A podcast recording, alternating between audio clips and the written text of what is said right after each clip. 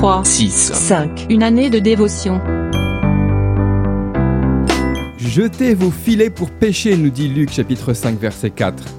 Pierre a pêché toute la nuit sans rien prendre, et voici que Jésus lui demande de repartir pour une partie de pêche. Nul doute qu'il dut s'engager à reculons en se disant ⁇ Cela ne sert à rien, la pêche est mauvaise, aucun poisson ne va venir se jeter dans mes filets ⁇ Mais cela était sans compter sur celui qui lui avait donné cette directive afin de l'amener à vivre une pêche miraculeuse.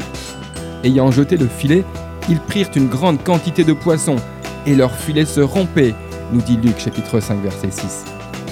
Êtes-vous du genre récalcitrant quand Dieu vous demande de faire une chose qui va à l'encontre de ce que vous pensez? Avez-vous pour habitude de tout rationaliser? Ou êtes-vous prêt à agir selon sa parole pour vivre le miraculeux? Peut-être attendez-vous quelque chose de spécial dans votre vie.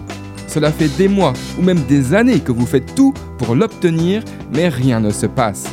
Dans votre fort intérieur, vous êtes tellement convaincu que vous agissez de la bonne manière que vous ne prenez même pas le temps d'écouter Dieu, qui, lui, souhaite que vous agissiez à sa manière.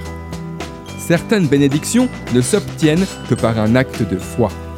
Elles sont le résultat d'un acte d'obéissance que vous aurez posé en réponse à une directive de Dieu. Voulez-vous les obtenir? Alors, faites tout ce qu'il vous dira, nous dit Jean 2, verset 5. D'après le livre 3, 6, 5, Une année de dévotion, de Yanis Gauthier.